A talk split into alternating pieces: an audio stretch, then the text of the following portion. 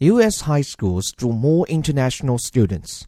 The number of international students enrolled at U.S. high schools more than doubled from 2004 to 2016, according to a recent federally funded study.